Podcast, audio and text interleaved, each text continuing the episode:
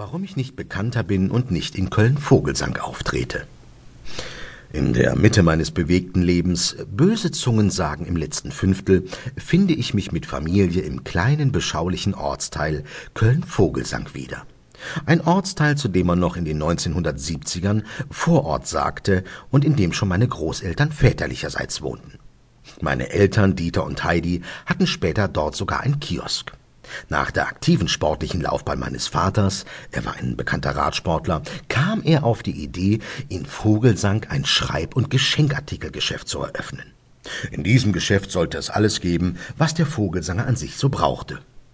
So wie ich statt in den Basaren auf der Marmara und Algerien-Rundfahrt gesehen hab, Mischa, sagt mein Vater. Und deswegen nenne ich unser Kiosk auch Dikos Bazar. Verstehste, Jung? Bazar weil alles und Diko, Dieter Kossler, Dikos Bazar. da musst du edens drauf kommen, Jung, sagt mein Vater zu mir und schüttelt unmerklich den Kopf in der Befürchtung, dass ich niemals so clever werde. Am 14.11.1972 war große Eröffnung. Der Laden hatte einen Bombenstart. Wir verkauften Zeitschriften, Zigaretten, Weine, Schulhefte, Kristallvasen, zu Karneval Schreckschusspistolen für Kinder und sogar Kostüme. In der ersten Karnevalssaison bot mein Vater neben Freibier für jeden erwachsenen Kunden, also alle über 15 Jahre, als besonderen Service für die Kinder an, dass er deren Schreckschusspistolen durchbohrte, damit man das Mündungsfeuer besser sehen konnte. Bei jedem Kauf eine dieser Knallpistolen zog mein Vater die Bohrmaschine hinter der Theke hervor und durchbohrte den Lauf der Pistole.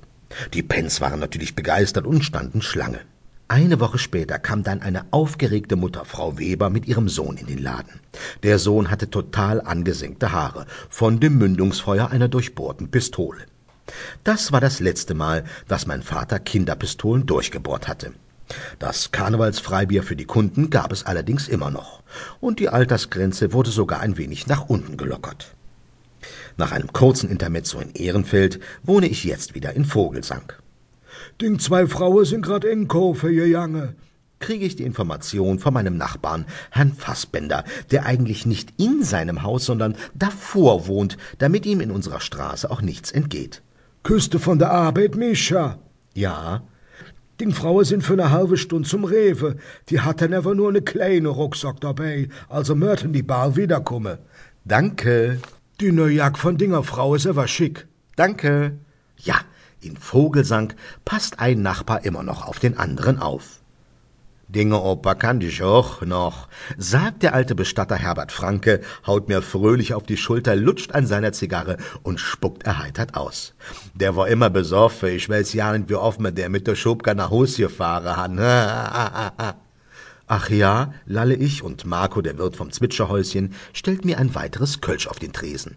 Ungefragte Anekdoten sind doch immer noch die besten, denke ich. Und Franke fährt fort. Ja, nur mit der Ziege ist er ja altersschwul geworden. Altersschwul? Ja, ja, dat. Der hat es dann im Alter immer mit junge Kerls. Dann immer bisschen Geld, damit sie mitjinke. Ah, mich hätte auch uns gefragt. Franke zwirbelt seinen Schnäuzer. Oh, oh. Ach, Marco, dumm dem Mischer noch unser Bier. Ob Mingedeckel. Ach, das muss doch nicht, doch, doch, sagt Franke und reibt seine Hand etwas zu lange auf meinem Rücken. Was mäht eigentlich die Familie? Alles klar? Ungefragte Anekdoten sind vielleicht doch nicht immer die besten. Auf der anderen Seite sind mir diese Altvogelssanger doch immer noch lieber als diese Helikoptereltern aus der Grundschule, die ihre Kinder Jesse, Jippe oder Joppe nennen. Ist ja auch scheiße, wenn man im Ikea mit Krummwig gezeugt wurde. Allein schon, wenn man diese Eltern zum ersten Mal trifft und dann die Frage aufkommt, was machst du denn so? Oh, Fernsehen, Sprecher, Moderator, Autor, Kabarett und so. Ach ja, ich guck ja nicht so viel Fernsehen, sagt dann Joppes Mutter vorwurfsvoll und fingert an ihrer selbstgebastelten Holzquaderkette rum. Eine typische Lassen Sie mich durch, ich bin Mutter. Das interessiert mich doch einen dicken Driss, ob die Prom Fernseh guckt oder nicht. Oder haben Sie schon mal zu einem Maurer gesagt, ach, Sie sind Maurer, ja, ich für meinen Teil wohne ja lieber in Holzwänden. Und Joppes Mutter schwärmt. Dieter Nuhr in Düsseldorf habe ich letztens gesehen. Ja, so richtiges Kabarett schaue ich mir schon gerne an. Echt anspruchsvoll. Und am besten, der Nuhr kleidet sich für sein Alter immer noch ganz jugendlich. Toll und sexy irgendwie, sagt sie und beäugt kritisch meinen Bauch und meine gegelten Haare.